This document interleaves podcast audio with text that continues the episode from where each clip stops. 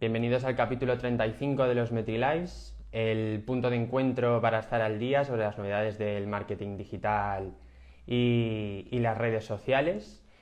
Yo soy José Ibáñez, formo parte del equipo de marketing de Metricool y hoy vamos a viajar a Argentina, eh, más precisamente a la ciudad del Rosario, para presentaros a nuestro siguiente invitado.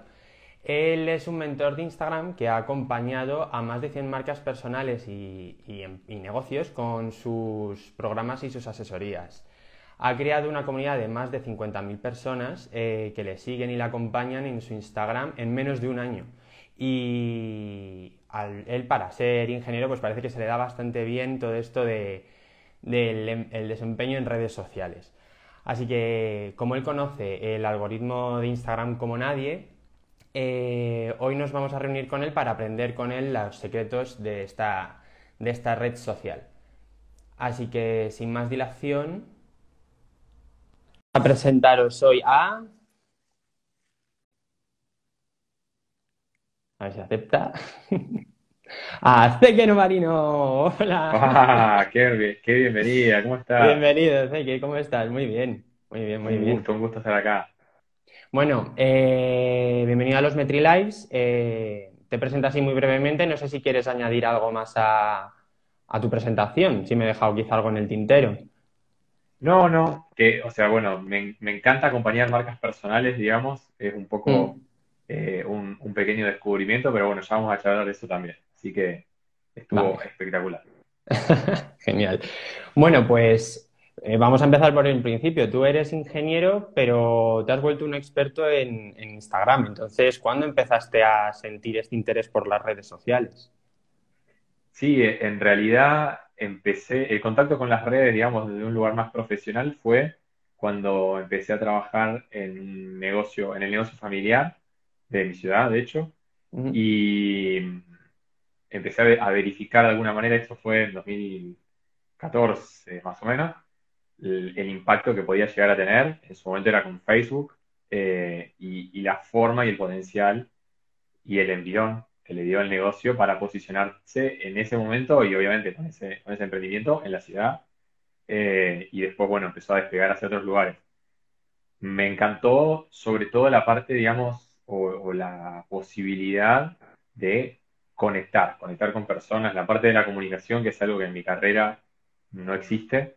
Eh, de repente eh, fue como mi amor a primera vista en las redes, digamos, ¿no? Esa posibilidad de, contactar y vincularse de una manera distinta. Así que bueno, por ahí enganché. ¿Y luego qué es lo que te llevó a abrir tu cuenta de CQ Novarino? Mira, ahí fue casi que te diría más curiosidad que otra cosa, porque yo siempre tuve un problema personal con Instagram. A mí Instagram, en, eh, digamos, como, como persona, o sea, tengo mi, mi, usuario, pero no, lo usaba para nada. No lo usaba para absolutamente nada. No entraba nunca, si bien me escribía, podían pasar semanas hasta que lo leía. Y mm, por obligación, porque el mundo cambió en las redes, siempre cambia, ¿no? Evoluciona, pero cuando Facebook empezó a perder el envión que tenía eh, por el negocio, dije, bueno, hay que meterse en Instagram, no queda otra.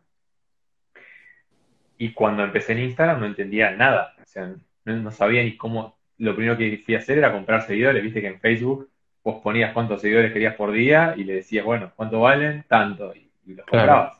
A Facebook se los comprabas. Legal.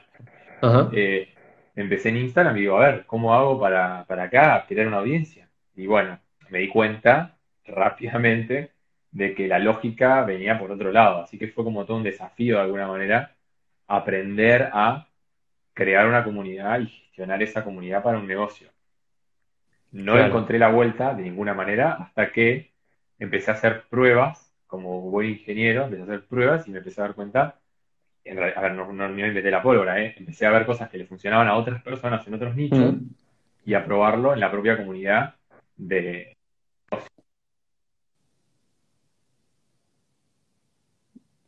Eh, cuando me di cuenta de que lo que estaba haciendo era crear una comunidad, mm. dije, voy a ver quién sabe de esto para aprender como más en, profundidad, porque me estaba gustando.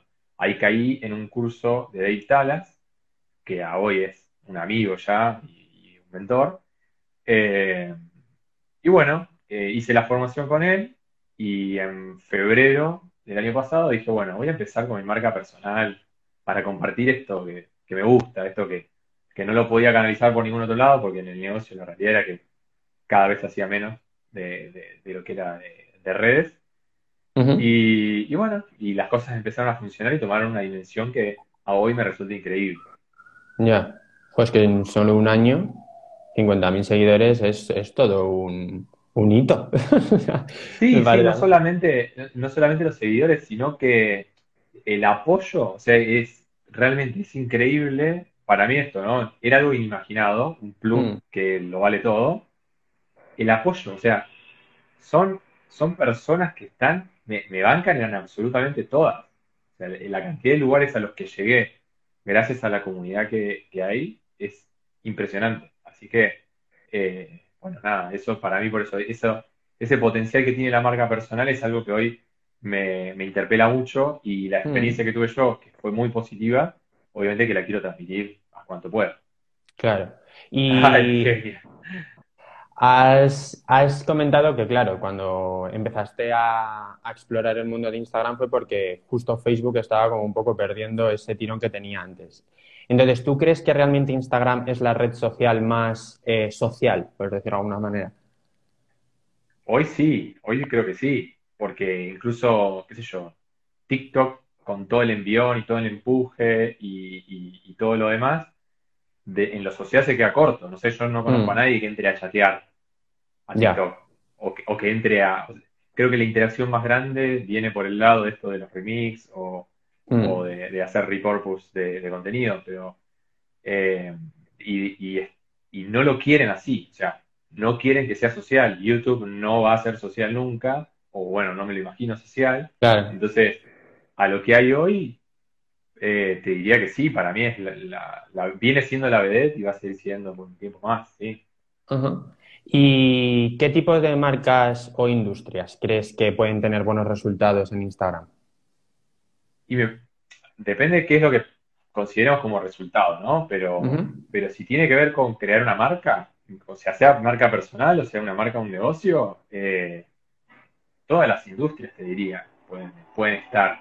Obviamente que hay nichos que van a funcionar mejor por una cuestión de, de, la audiencia que hay en Instagram, la predisposición que tiene la audiencia y lo que viene a buscar, digamos, ¿no? Claro. siendo un poco creativos, de hecho, te diría que casi que cualquier industria podría tener una audiencia interesante. Después está toda la parte de publicidad que se sabe que funciona súper bien incluso con, los costes que se van elevando y demás, y que cada vez hay más competencia de ese lugar, eh, sigue siendo rentable para casi todo el mundo que, lo usa. Claro, pero bueno, justo una de las cosas que a ti te hacen especial es que tú has crecido en un año sin hacer uso de la, de la publicidad. Sí, sí, sin invertir nada. Entonces, em, o sea, ¿cuál crees que es la clave, la clave de tu éxito? O sea, ¿cómo, cómo puede una, una cuenta crecer sin, recurrir al recurso de, invertir en publicidad? Invertir hay que invertir en algo. O sea, yo no invertí en publicidad, pero invertí mucho tiempo. O sea, para mm. mí, y, al principio ni hablar, era mucho tiempo creando contenido y mucho tiempo eh, conociendo gente, básicamente. O sea, siendo social, conociendo personas que estaban un poco en la misma búsqueda que yo. Que lo lindo es que la mayoría, mira, ahí está Alexa, eh, ella es una, de hecho, de esas primeras personas que, con las que conectamos. Ella, por ejemplo, es coach eh, y, va por otro lado, digamos, desde, lo que tiene para aportar en la red y de la comunidad y la audiencia que busca. Pero bueno, así como ella, hubieron otras personas con las que compartíamos este deseo de, generar comunidad y mm. arrancamos todos siendo súper chiquititos. O sea, desde que teníamos, o sea, que las comunidades eran 200, 300, 500 personas y eh, ahí te digo, ahí hay un factor crítico para mí de haber llegado a, un hito como este, que es que me encontré con las... O sea, Instagram hizo su buen trabajo de cruzarme con la gente que mancheaba lo que yo estaba haciendo y fue un apoyo total. Y ver que los otros iban creciendo, iban dando paso, eh, empuja a vos también a querer seguir eh, por ahí. Claro, que muchas veces se nos olvida que una red social justo es para interactuar con otros, ¿no? Que muchas marcas al final lo utilizan un poco como un escaparate, pero se queda ahí. No, luego no hay una interacción de tú a tú con sus comunidades. ¿No? Tal cual. Sí, y, que es válido, o sea, es válido usar, usar Instagram, ya que es gratis. En mm. lugar de crearte una página web, crearte una, un buen feed con buenas fotos de tus productos y, usarlos para vender, es válido. Ahora no puedes esperar que se forme una comunidad en esa cuenta. Claro. No le estás creando para eso. Claro, totalmente. ¿Y cuál crees tú que es la métrica más importante a tener en cuenta a día de hoy en Instagram? Porque hace un tiempo eran los likes, pero ahora parece ser que, ¿no? que los likes se han quedado en un segundo plano. Sí, en realidad ahí hay como una cuestión media de, o sea, si es por generar debate, qué sé yo, para mí la mejor es que compartan tu contenido. En general se comparte lo que es bueno eh, y lo que crees que va a ser útil para, las personas que querés. Pues se supone mm. que si lo compartís en historias o incluso por mensaje privado, se lo vas a compartir a alguien que querés, que apreciás, que querés que le vaya bien o lo que fuera. Entonces, si me preguntás a mí, te diría que de las cuatro interacciones que hoy te ofrece Instagram, esa es la más, la más importante, así en términos generales. Mm. Ahora, me preguntas a mí, en términos personales, yo lo que más miro son los comentarios. A mí lo que más me gusta es que dentro de cada uno de los temas de conversación que saque o de las propuestas que yo saque con el contenido, se genere conversación y que hayan personas y, y tengo guardadas mis propias publicaciones en las que se armaron hilos de, de, chat prácticamente de muchas personas y comentando y escribiendo mucho. Entonces, para mí eso es como el éxito de alguna manera de la cuenta, pero porque lo estoy mirando desde la fidelización. Yo ya hace un buen rato que, mi estrategia no es más crecer, sino que es fidelizar. También se crece, pero otro ritmo, ¿no? Eh, y ahí era mi, o sea, mi respuesta más completa. La interacción más importante es la que vos estratégicamente estás buscando. Hace poco hice un lanzamiento de un, de un curso, de un programa, y durante 10 días el objetivo era generar vistas a la web. Y, digamos, no me importaban el resto de las, de las interacciones. Obvio que sí, pero digamos, no eran las más importantes. si las otras iban bien la viralizaba y tenía 100.000 seguidores en una semana, no me importaba. Si yo lo que quería era otra cosa. Ahí es donde hay justamente a veces mucho debate que, queda ahí en, el, medio. Porque tú cuando abriste la cuenta, ¿qué objetivos tenías cuando abriste tu cuenta de Feque Novarino? Es muy gracioso porque no tenía ningún objetivo. Yo cuando abrí esta cuenta, nunca en la vida me imaginé que iba a crear una comunidad así. O sea, para mí fue una sorpresa total. Eh, porque yo empecé la cuenta para, con la intención de compartir mis conocimientos de alguna manera y lo que venía aprendiendo. en, cuando la inicié, pensé que iba a hablar sobre emprendimiento, porque venía de una experiencia de dos años en una startup de tecnología. Eh, dije, bueno, esto está bueno, esto vale, esto seguramente que va a haber gente que va a estar ocupada. Y lo que me pasó fue que eh, haciendo cursos y demás, me empecé a enganchar con el marketing. Entonces, cambió mi, o sea, mi, eh, mi, sí, qué sé yo, mi interés más grande pasó de un mm. lado a otro, empecé a compartir sobre eso otro y tuvo un, impacto súper positivo y de alguna manera el objetivo era crear una comunidad de personas que les interesara eh, y defendieran el marketing que predica Seth Godin en contraposición al marketing quizá más tradicional. Claro, vale. O sea que en realidad fue mutando poco a poco. A medida que cambiaban tus intereses, ¿no? También cambió el objetivo que, le, que definías para tu cuenta. Sí. Y luego, a modo de recomendación, o sea, has dicho que tú no invertiste en publicidad, pero invertiste mucho tiempo en generar contenido. ¿Cuál es la frecuencia que tú recomendarías para publicar? O sea, ¿cuántos posts, por ejemplo, a la semana habría que programarse para realizar? ahí todo, o sea, de nuevo, ¿no? Depende de los objetivos. En mi caso, a mí lo que me, para mí fue un antes y un después fue publicar 100 días seguidos, todos los días. Madre 100 días. Pero, ¿por qué? ¿Por qué te digo que fue un, un antes y un después? Porque en esos 100 días aprendí a crear contenido, porque cuando arranqué era malísimo lo que hacía. Entonces, en la práctica te ayuda obviamente a perfeccionar. eh, me obligó a ser ordenado, organizado y a desarrollar un sistema para poder publicar y generar contenido interesante. Eh, pude hacer mucha prueba y error en, en, etapas iniciales, que es donde hay que, hay que cometer la mayor cantidad de errores posibles porque no tienen un impacto muy grande. Claro. Eh, entonces, bueno, para mí, si una o si la persona puede al principio que publique todos los días, por más que lo que publique no le termine de gustar, no le termine de cerrar, esto, tomárselo como, total, no lo va a ver nadie. Ya. Al principio, que lo vieron 20 personas en lugar de 33. Bueno, ¿qué importa? Pero ¿cómo te sentiste vos cuando creaste la pieza de contenido?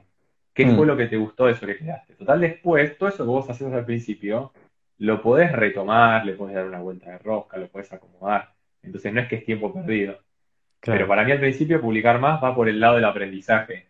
Después cuando llegas a un cierto lugar, eh, publicar más hace que crezcas más, que vendas más, te posiciones mejor.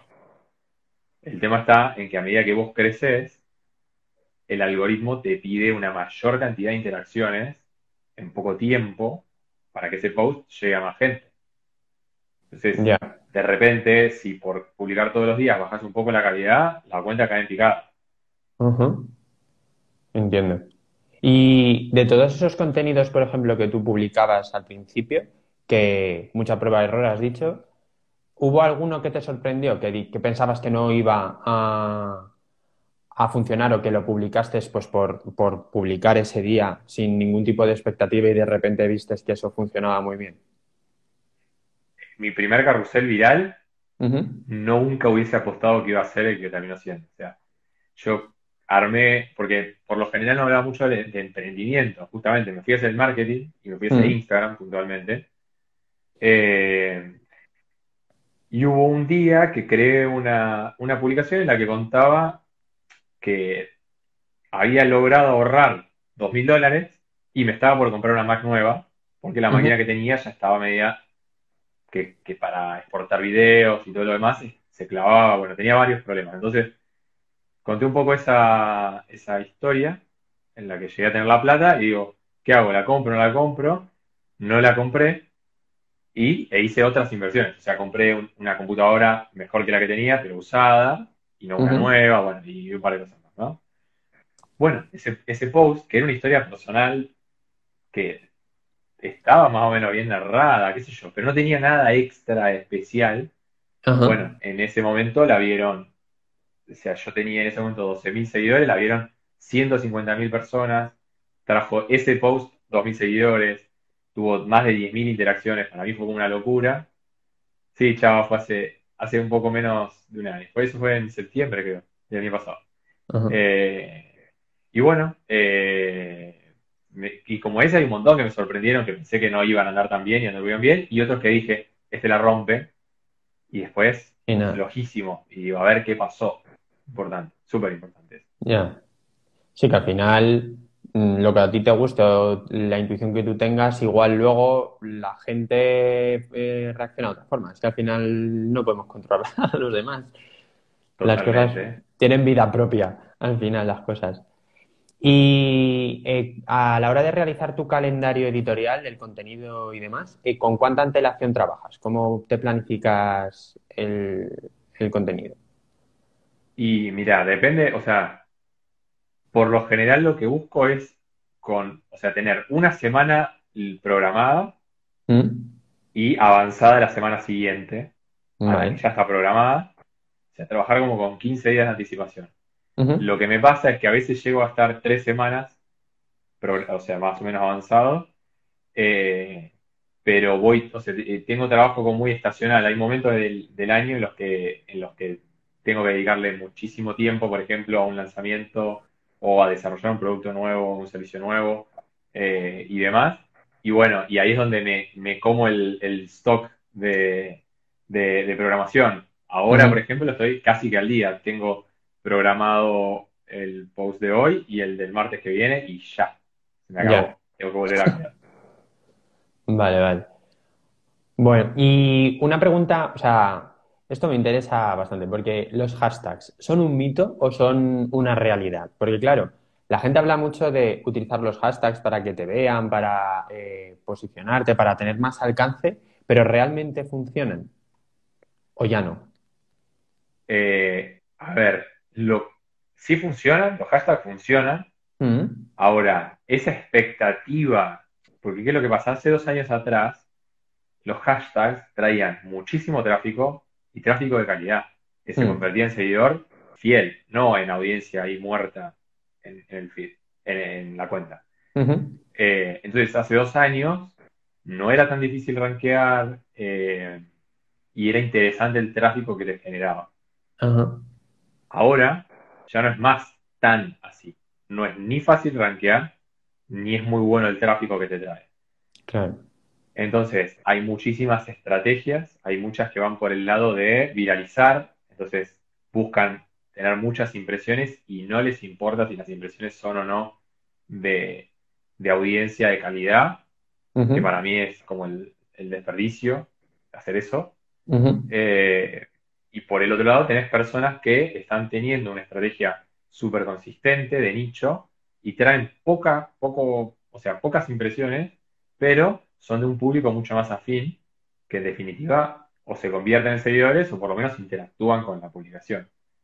Esas son como hoy las dos líneas, y te ponen en el medio de todo, ¿no? Pero son como las dos líneas. Yo vi un montón de métricas, nunca, yo nunca tuve 200.000 vistas de un hashtag, pero vi métricas de cuentas re chiquitas que tuvieron 200.000 vistas de un hashtag, y que, va, de varios hashtags, y, y tuvieron 20 nuevos seguidores. Y, y el post tuvo, no sé, 200 interacciones. Entonces, la calidad de ese tráfico era una cagada. ¿Para qué? O sea, ¿por qué esforzarte? ¿Por qué? Y eso es como sacarse la lotería de los hashtags. O sea, 200.000 vistas es un número muy grande eh, hoy. Y, y bueno, y al final vos decís, bueno, ese tipo de resultado, ¿qué, qué- qué tanto lo ayudó, le empujó y, y demás? Se sacó la lotería y no le sirvió para nada. Y por eso es que se, se bastardea también tanto los hashtags. Nada, que no sirve para nada, que no hay que darle bolilla, digamos. Eh, hay que, hay que ver y hay que ser estratégico y también saber que dominar y entender qué hashtags son los que te van a funcionar y estarles atrás lleva tiempo y en muchos casos dinero, porque tenés que invertir en alguna plataforma por lo general que te ayude a, a Claro, ver investigar. eso. Entonces, bueno, es una inversión. Hay gente que no tiene ni tiempo para crear contenido, no le vas a pedir tiempo para que te, te- te analice todos los digamos. Ya, totalmente. Y ahora que hay tantos formatos en Instagram, ¿cuál crees tú que es el que merece la pena más el esfuerzo, el más interesante? Para mí la mezcla perfecta es Reels y carruseles para cuentas nuevas y para cuentas más grandes, que es algo que yo tendría que hacer, de hecho ahora, tendría que empezar a hacer, eh, es usar IGTVs quizá y eh, carruseles. O sea, a mí me encanta. A ver, hay un montón de variables que hay que tener en cuenta, pero si vos me preguntas, Mm. sí, a grandes rasgos, para mí va Sí. eso. O sea, una cuenta grande que ya es grande, eh, tiene que fidelizar. O sea, y si quiere monetizar y ya está monetizando muy bien, salvo que sea una cuenta, que sea grande, que esté monetizando increíblemente bien eh, y, y que ya tenga la estructurita armada, que son muy pocas, o sea, creo que ni conozco eh, cuentas que estén en ese lugar, esa, esa cuenta sí está preparada para escalar y buscar cada vez más audiencia y pueden usar cualquier formato que viralice, como Reels. Ahora, para una cuenta un poco más modesta que tenga, no sé, 10.000 seguidores, 20.000, 50.000, la gran mayoría de las cuentas que están en ese lugar están aprendiendo a monetizar. Si vos querés monetizar, el Reel casi que, no te digo que no te sirve, pero es mucho más débil que otros formatos que te ayudan a, a tener una comunidad de verdad, que te apoye, que te conozca, que, que- que sepa qué es lo que puede esperar de vos, que no, y que en definitiva confíe en vos y o te compre o apoye tu causa, qué sé yo. Ajá. Vale. ¿Y el algoritmo? ¿Qué tan mal se ha hablado de él? Instagram. Por algoritmo, le echamos la culpa de todo. Ya, por eso te iba a preguntar, ¿es realmente nuestro enemigo el algoritmo de Instagram? Claro, es como la humedad acá que la- está la- eh, lo que mata es la humedad, el dicho acá, ¿viste? Eh, no, el algoritmo es lo más grande que hay. O sea, el, tema es que hay que hacer un, un- justamente, primero hay que dejar de echarle la culpa al algoritmo, primero, Eh, y después hay que entender que eh, el dueño, le vamos a decir a Mark, ¿no? Mark tiene su, y, e Instagram tiene sus objetivos y programa o define qué es lo que quiere que haga el algoritmo y esas son tus reglas del juego. Entonces, o te acomodás y haces cosas para que, eh, para, ser favorecido en la repartija de atención, o te peleas, te enojas, te frustras y te va para la miércoles. Porque encima, claramente que estás en un lugar donde las reglas la pone otro, pero la recontra y están clarísimas, y si no te ajustas, te va mal. No podés esperar otra respuesta, ni pagando. Ya. O sea que al final hay que aprender a, convivir. Hay que aprender a ser amigos, sí. Total. Y mm, luego eh, se dice mucho que los primeros 60 minutos de una publicación son los más importantes para tener un mayor alcance. ¿Eso es real? No. Pero, o sea, ¿qué, ¿por qué dicen eso? Porque por lo general, en los primeros 60 minutos, la, publicación tiene más visualizaciones. O sea, cuando uno publica una pieza de contenido, Instagram lo que hace es hacer una especie de test con la gente que te sigue, con la comunidad que debería de interesarle lo que hiciste. Eh, hace un test. Entonces dice, a ver, de toda esta gente que está interesada, te sigue, te conoce y todo, ¿eh? ven esto que hiciste. ¿Cuántas de estas les gusta, lo consumen entero, eh, no sé, interactúan, lo guardan, lo comparten, lo que fuera? Un, no sé, 50%. Bueno, dice, bien, a ver, miremos alrededor el resto de las cuentas, en cuánto andan ahora, y en 10, en 15, en 20, bueno, desempeñó muy bien, comparativamente vamos a mostrárselo a más gente. Y así. ¿no? Y empieza. Entonces, en la primera hora, lo que suele suceder es que es donde tenemos más visualizaciones. Entonces, si, si en esa primera hora, que tuvimos muchas visualizaciones, nos fue bien, el post termina yendo bien. Y si en esa primera hora nos fue mal, termina yendo mal, porque se termina cortando. Cuando publicas en un horario que no es muy bueno, no tiene tantas vistas. El algoritmo espera un ratito a tener una muestra lo suficientemente grande para decidir si vale la pena compartirla o no.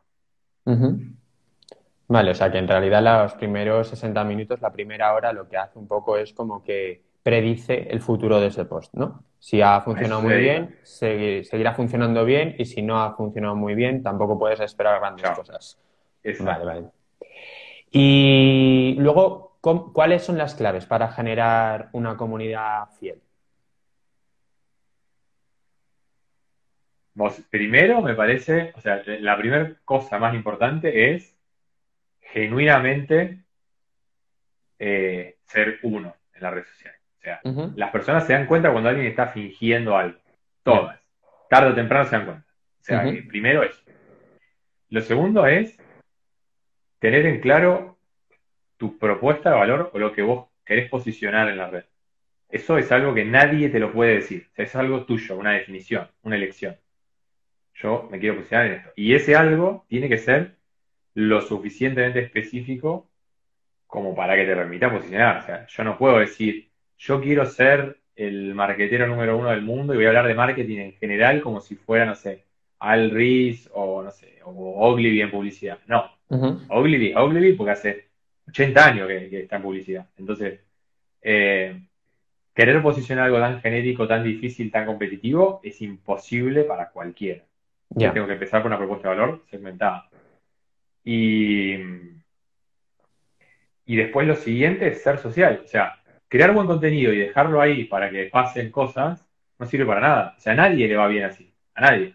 Ni siquiera el mejor diseñador del mundo que te genere el mejor diseño del mundo le va bien así. Ya. Creo que ahí, ahí, esa, ahí tenés tres. Vale. Y mm, luego, o sea, como tú recibes muchas consultas y muchas preguntas, entiendo, pues ¿cuál es la pregunta más o las preguntas eh, más frecuentes que la gente suele consultar temas? Eh, y una que me preguntan mucho es si están baneados. Si, si justamente en esto de echarle la culpa al algoritmo, ¿no? Que mis posts no los ve nadie. Y, y la realidad, si bien hay que analizar obviamente el caso, ¿no? Pero la realidad es que la mayoría de las cuentas que sienten que están baneadas es porque vienen llevando mucho tiempo, muchas publicaciones con mal desempeño. Entonces, tu historial es malo. Y si tu historial es malo, Instagram asume que lo que vas a seguir haciendo va a seguir siendo malo. Entonces, hasta que demuestre lo contrario. Y demostrar lo contrario no es un buen post. Si venís haciendo 100 mal, vas a tener que hacer por lo menos 100 bien después. Claro, para compensar. Para que levante. Eh, creo que por ahí viene una. Eh, después me preguntan mucho con respecto a los carruseles, que es como un poco mi especialidad, si tiene mm. que ser de 10 diapositivas o de 3 o de 5, cuál conviene. Y, y, la respuesta es que siempre tiene que tener el mínimo posible.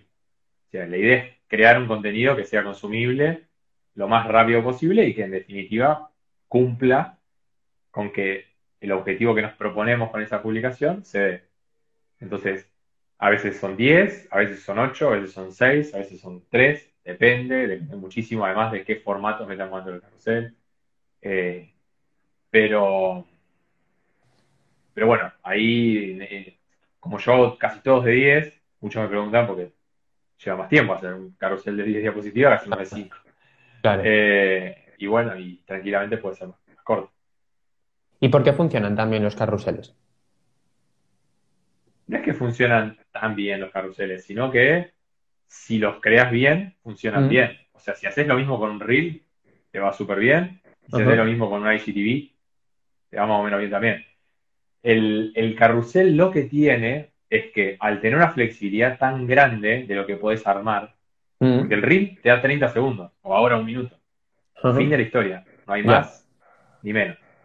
En el carrusel vos puedes hacer desde un carrusel de dos diapositivas a un video tutorial de 10 minutos. Ya. Entonces, esa flexibilidad hace que si sos una persona que sabe aprovechar las bondades de cada uno de los formatos, mm. le saques el jugo. Eh, y, lo puedas justamente, o sea, yo creo carruseles, o creaba carruseles con la idea de vitalizar, creo carruseles con la idea de fidelizar, pero también creo carruseles con la idea de vender, o con el objetivo de que se suscriban, o que, no sé, difundir mi mensaje o difundir un curso gratuito que, acabo de lanzar. Entonces, todo eso, sé que con otros formatos no hubiesen tenido el mismo éxito, porque no va por ahí la cosa. Se puede, mucho más difícil y no va por ahí la cosa. Ya. Vale, vale. Bueno, pues si quieres, vamos a ver qué preguntas tienen la gente que nos está viendo, a ver si tienen alguna otra inquietud que quieran preguntarte. No sé si habrán dejado preguntas por el, por el chat, pero bueno, he visto que han estado hablando un montón, entonces si alguien tiene una pregunta, pues que las vuelva a poner, así las vemos más abajo también. Acá preguntaban sobre palabras clave, que ya que estamos, mm. bueno, en un tema que está bueno, se supone que Instagram en algún momento va a indexar el contenido o está haciendo pruebas eh, con eso y, y, ya ir agarrando o generando el hábito de usar palabras clave cuando creamos contenido es algo sumamente positivo. Así que siempre mi recomendación es que tratemos justamente a, lo que estemos haciendo como si escribiéramos un post de un blog. Eh, claro. Con esa conciencia de deseo. Deseo. Eh, a ver si vemos alguna otra más.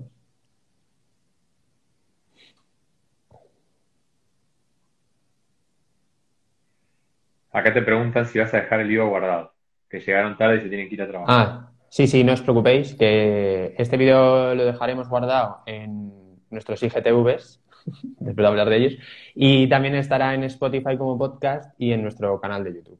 Están todos subidos, así que lo podéis ver ahí.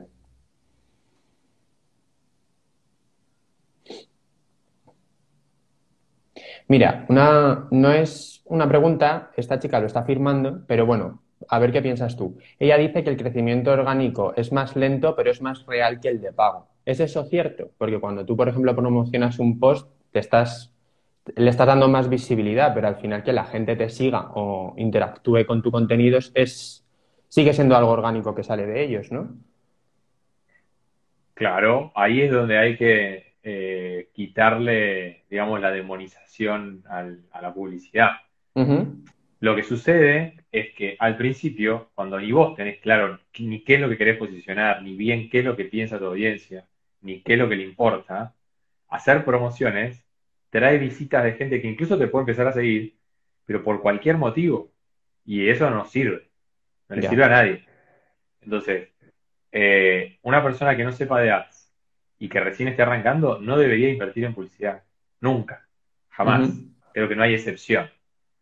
Eh, porque justamente el approach orgánico te permite conocer la herramienta, conocer el contenido y conocer a la audiencia. Una vez que eso lo tenés más o menos claro, está bueno empezar a hacer pruebas y ver qué pasa cuando invertís publicidad para generar exposición de cierto contenido, que en definitiva hace lo que decís vos. Cuando vos promocionás un carrusel, por ejemplo, las personas que lo consumen hasta el final, o que por lo menos conectan con el mensaje, van a ir a visitar tu perfil.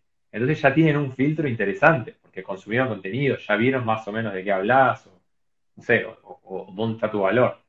Entonces, la segmentación, por más de que la segmentación de la publicidad no termine siendo tan, tan, tan buena, como el contenido, si lo haces bien, está, eh, está bien preparado para filtrar a las personas por interés a tu propuesta o no, eh, te llega la gente correcta. De hecho, dentro del programa de, de, crecimiento orgánico que tengo, ayer justo una de las chicas nos contó o nos mostró la estadística de la promoción de un post, de un carrusel, que llevó 2.500 visitas al perfil y de esas 2.500, 2.200 empezaron a seguirla, o más, 2.300. O sea, una conversión asquerosamente alta. ¿Pero por qué? Porque lo que promocionó funcionó a la perfección, filtró y, e hizo que la gente que realmente tenía ganas de eso, o, que conectaba con eso, fuera a ver el, el, el feed y viera, en definitiva, de qué se trataba la cuenta y la empezar a seguir. Claro, o sea que al final la clave siempre está en el contenido que compartes. O sea, da igual cómo lo vea la gente, la clave está en qué les estás contando. Mira, y por aquí preguntan, dos preguntas que yo creo que pueden ir un poco de la mano. Que eh, una persona que está empezando, que qué le recomiendas para organizarse, y luego otra persona que dice que cómo hiciste para tener contenido durante esos 100 eh, días de publicación continua? Bueno, arrancamos con la primera, el, bueno, los tips para alguien que está comenzando. Bueno, para organizarse, al principio yo lo único que, que, hacía era eh, usar WhatsApp y básicamente tenía una conversación conmigo mismo y me mandaba ideas de contenido, ¿no? Entonces, cuando estaba visitando perfiles de otras personas o, perfiles de referentes, incluso perfiles en inglés, o haciendo algún curso o leyendo un libro y se me ocurrió una buena idea, me la mandaba por WhatsApp a mí mismo. Entonces, el trabajo fue después convertir eso en algo más sistemático y transformar esas ideas que se me ocurrían en ideas de contenido. O sea, ese paso por ahí es un poco más largo, pero que es parte de la experiencia, ¿no? Eh, creo que, ahí está el, número uno. Eh, ser consistente en definir, no sé, una hora por semana o dos horas por semana y decir, me siento a investigar para buscar ideas de contenido. Entonces te sentás a consumir contenido, pero con ese chip. Y te puedo asegurar que cuando lo haces con intención, empezás a descubrir, decir, ah, mira esto, mira esto, mira esto, empezás a notar, empezás a tomar nota. Y eso como para tomar como respuesta a la otra pregunta, que como hice, casi me muero en el camino. O sea, terminé creo que una semana antes de que nazca mi hijo. Eh, terminé con la lengua afuera, fue una preparación. Pero, pero bueno, así esto que te digo, de al estar también tantas horas adentro de la red social, en esa instancia, sobre todas las cosas, podía tomar nota simplemente por estar. Entonces las ideas de contenido iban surgiendo de alguna manera. Y, después me tomaba, o sea, también me tomaba las cosas como prueba y error. y armé esto, hice esto, pero bueno, sale, a ver qué pasa. No, no era, nunca fui, o bueno, solamente muy al principio, muy perfeccionista de querer que las cosas estén por demás de bien, que en realidad no tenía que ver con que de perfeccionista, sino porque como mis diseños eran horribles, a mí no me gustaban, y me daba vergüenza mostrar eso. Ya. Entonces, me llevó tiempo hacer algo que no me diera vergüenza. Pero igual lo publicaba. Están por ahí, de hecho, algunos de los carruseles, no, primero. Bueno, hasta que encontraste un poco tu, tu voz y tu estilo, ¿no? Que al final es un proceso también en sí mismo. Totalmente, totalmente. Pero bueno, eh, eh, hay que transitarlo y hay que aprender bien. Ya, sí, to- todos tenemos que pasarlo. Y mira, aquí preguntan que si en esa primera hora un- en la que publicas un post em, va mal, pinta mal, ¿merece la pena bajarlo y volverlo a subir más tarde para volver a probar? O sea, otro día. si, si fue muy, no, si fue muy, muy mal, lo que podés hacer es bajarlo, hacer las cosas bien, que crees que, que no estaban bien, o sea, que sea otro post el que subas.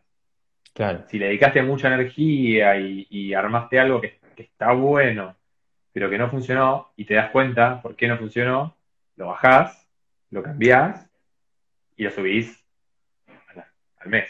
Pero sí, sí, sí, sí se puede. O sea, no, idealmente no hay que bajar. Tampoco es una buena señal. Claro. Subo, bajo, subo, bajo, subo, bajo y, y al final, Sí, ¿qué que la gente se da cuenta. Claro. Y algoritmo ni hablar. Esto gran amigo. Claro. Bueno, pues eh, en los MetriLive siempre es costumbre que el invitado anterior deje al invitado siguiente una pregunta sin saber quién es, ¿vale? Entonces, te voy a hacer ahora la pregunta que nos dejó nuestro invitado anterior eh, y luego tú tendrás que dejar l- a ciegas una pregunta para el invitado siguiente, ¿vale? Sin saber quién es, ni qué hace, ni nada. Bien. Vale, entonces, nuestro invitado anterior preguntó. Cuéntanos un error o decisión estratégica equivocada que hayas cometido y que no se lo desearías ni a tu peor enemigo. Eh, bueno, un error que cometí, pero que tampoco, o sea, no me, no me, no me marcó, dos errores cometí, que no me marcaron el futuro, un poco por suerte y otro poco porque también soy bastante cauto. El primero, que es cuando te, te desesperas porque nadie visita tu perfil, pagar publicidad. O sea, si no estás en un momento en el que ya sabes, esto es lo que hablamos antes, ¿no? ¿Qué público es el que está interesado y no sabes bien cuál es tu propuesta a posicionar? Pagar publicidad ahí no funciona. A mí lo que me pasó, apenas, apenas creé la cuenta, que, que dije, bueno, ya creé 3, 4 posts, a ver qué pasa si viene tráfico, pagué, creo que fueron 10 o 20 dólares para llevar, y vinieron, no sé, la cantidad de miles de personas, viste que son números astronómicos siempre en, en las redes. Y obviamente no tuve ni un seguidor, ni un like, ni nada. Desastre, nefasto, pues. Entonces, eh, como prueba, fue una prueba que me dolió, porque me pegó al ego. O sea, encima de que no me Mm, ayudó, le pegó al ego peor, porque dijo, al final, no solamente no le importa a nadie de los que le hablas, tampoco le importa a nadie de los que ni siquiera te conocen. ya. Eh, así que ese sería como, como el error. Y después el error número dos es usar algunas apps que no tienen los permisos ni el aval de Instagram para tratar con, con tu cuenta. Entonces, ni hablar si tenés que poner contraseña. Eso, error fatal que Mm. te puede costar todo el trabajo que, que hayas hecho. Sí, sí, que te pueden bloquear la cuenta. O sea, y te puedes Claro, quedar sin nada. Así es. Esos serían los dos errores. O sea, que ya venimos por el lado de Instagram, lo- los encaminamos por ahí. Vale. ¿Y qué pregunta le dejas a el invitado siguiente? Le voy a dejar si, o sea, si pudiera volver el tiempo atrás al- y, tuviera la posibilidad de estudiar una carrera ¿Mm? eh, o elegir una profesión, vamos a decirle, ¿cuál elegiría? ¿Eh? Esa persona a los, a los 17, 18 años cuando salió de la secundaria. Ahí, ¿qué elegiría? Vale. ¿Y tú, si pudieses volver a elegir? Y qué buena pregunta. Qué buena pregunta que hice. Eh, creo que creo que hubiese arrancado con la parte de marketing. Eh, o, o algo más afín hacia ese lado, digamos. Ingeniería y marketing no- bastante en carriles eh, Opuestos. diferentes. Sí. Sí. Bueno, pues muchas gracias, Teque, por dedicarnos un, ratito hoy. Eh, nada, para los que nos estáis viendo, lo vuelvo a repetir, esto quedará aquí guardado en nuestra cuenta de Instagram, en nuestros IGTVs y luego estará, pues a partir de mañana o como muy tarde el lunes que viene, subido en Spotify y en nuestro canal de YouTube, para que lo podáis ver de nuevo, o si no habéis llegado tarde, pues que lo podáis ver, ver entero. Y nada, pues a los que no lo hagáis todavía, os animo a todos a seguir a la cuenta de Ceque, que es ceque.novarino. Y, y, nos vemos el jueves que viene en el siguiente MetriLive. Muchas gracias de nuevo, Ceque. Gracias, gracias por la invitación, lo disfruté un montón. Y ahí saludos a todos, a Anne, que veo que están, hay un montón de la comunidad en, en el chat. Un abrazo enorme y gracias siempre por la compañía. Bueno, pues hasta la próxima. Chao, chao.